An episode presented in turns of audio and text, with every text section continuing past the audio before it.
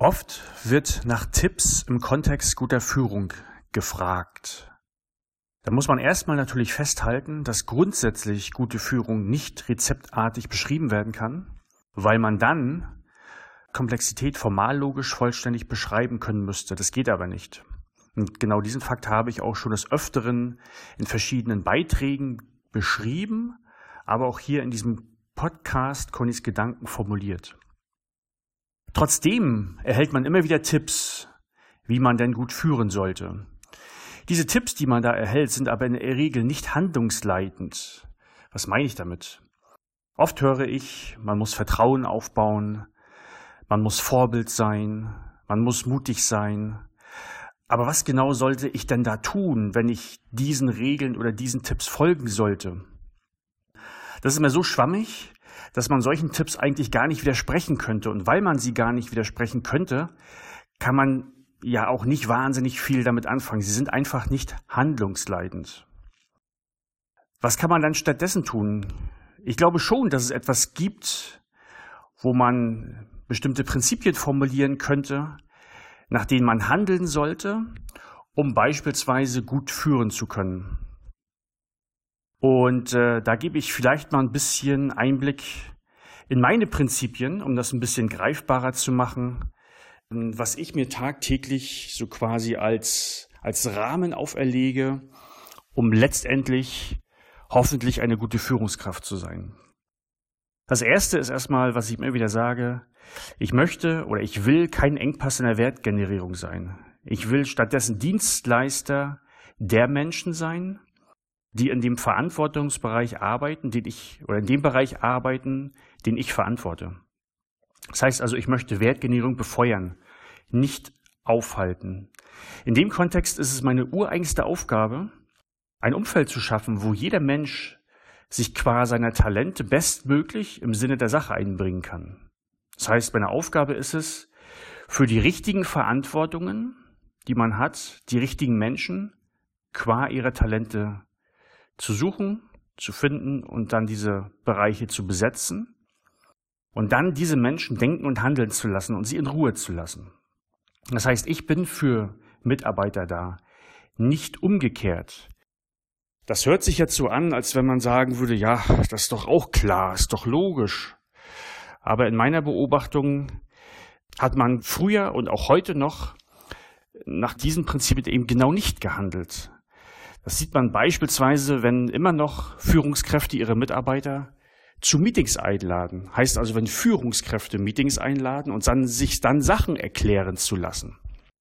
Genau in so einem Fakt sind dann die Menschen für die jeweilige Führungskraft da und nicht umgekehrt. Weil das ist das Meeting der Führungskraft.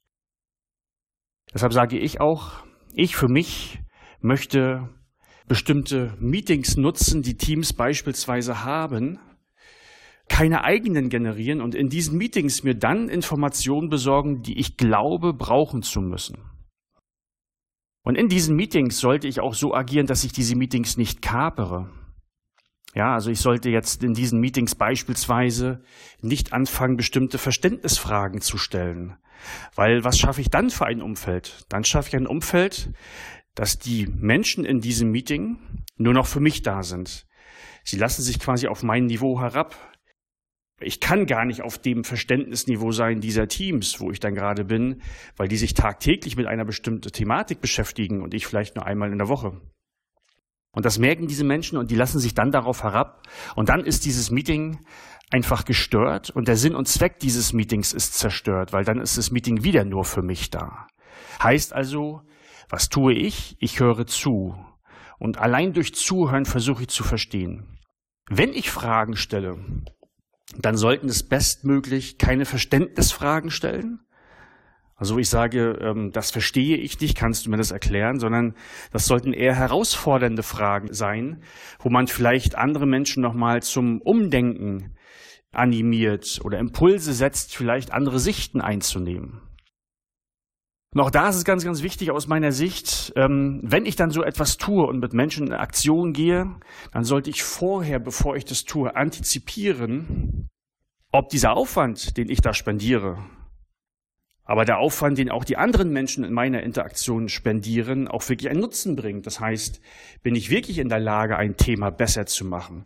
Bin ich wirklich in der Lage, Impulse zu setzen, dass ein Team vielleicht andere Sichten generieren kann und dann etwas besser tut? Ja, also das ist auch ganz, ganz wichtig. Und auch in dieser in diesem Kontext bin ich jemand, und das versuche ich auch tagtäglich umzusetzen, dass ich sage, ich möchte nicht qua meiner Rolle weil ich vielleicht Führungskraft bin, in irgendwelche Meetings oder Workshops eingeladen werden, sondern immer nur dann, wenn die Menschen glauben, dass ich auch was beitragen kann, dass ich helfen kann. Weil auch da wieder Aufwand Nutzen in Einklang bringen. Da sage ich dann auch, also ich möchte eigentlich nicht, dass andere Menschen mit meiner Zeit dann so gewissenlos umgehen und mich nur dann einladen, weil ich quasi eine bestimmte Rolle oder einen bestimmten Status habe, sondern es muss etwas besser werden. Durch mein Zutun muss etwas besser werden. Ein anderes Prinzip, was ich auch noch habe, ist, äh, dass beispielsweise meine Mailbox nur maximal ein Tag alt sein darf. Es ist immer noch so, dass ich ja bestimmte Informationen bekomme, die vielleicht nicht alle Menschen bekommen. Und ich überhaupt nicht weiß, wie relevant bestimmte Informationen für andere Menschen sind, wie relevant diese Informationen fürs Daily Business sind. Und dementsprechend muss ich das sehr, sehr schnell weiterleiten, aber auch nicht filtern. Weil ich wie gesagt, überhaupt gar nicht weiß, wie relevant bestimmte Sachen sind. Und dann darf ich das nicht filtern, sondern das müssen dann schon die Menschen machen.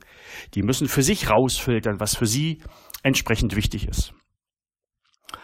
Ja, das war vielleicht einfach mal so ein, Teaser, was bestimmte Prinzipien sein könnten, um vielleicht, ähm, ja, um Führung wertgenerierend gestalten zu können. Ich hoffe, ich habe wieder ein paar Anregungen, ein paar Impulse geliefert, über die wir vielleicht äh, diskutieren könnten. Ich würde mich freuen. Danke. Ciao.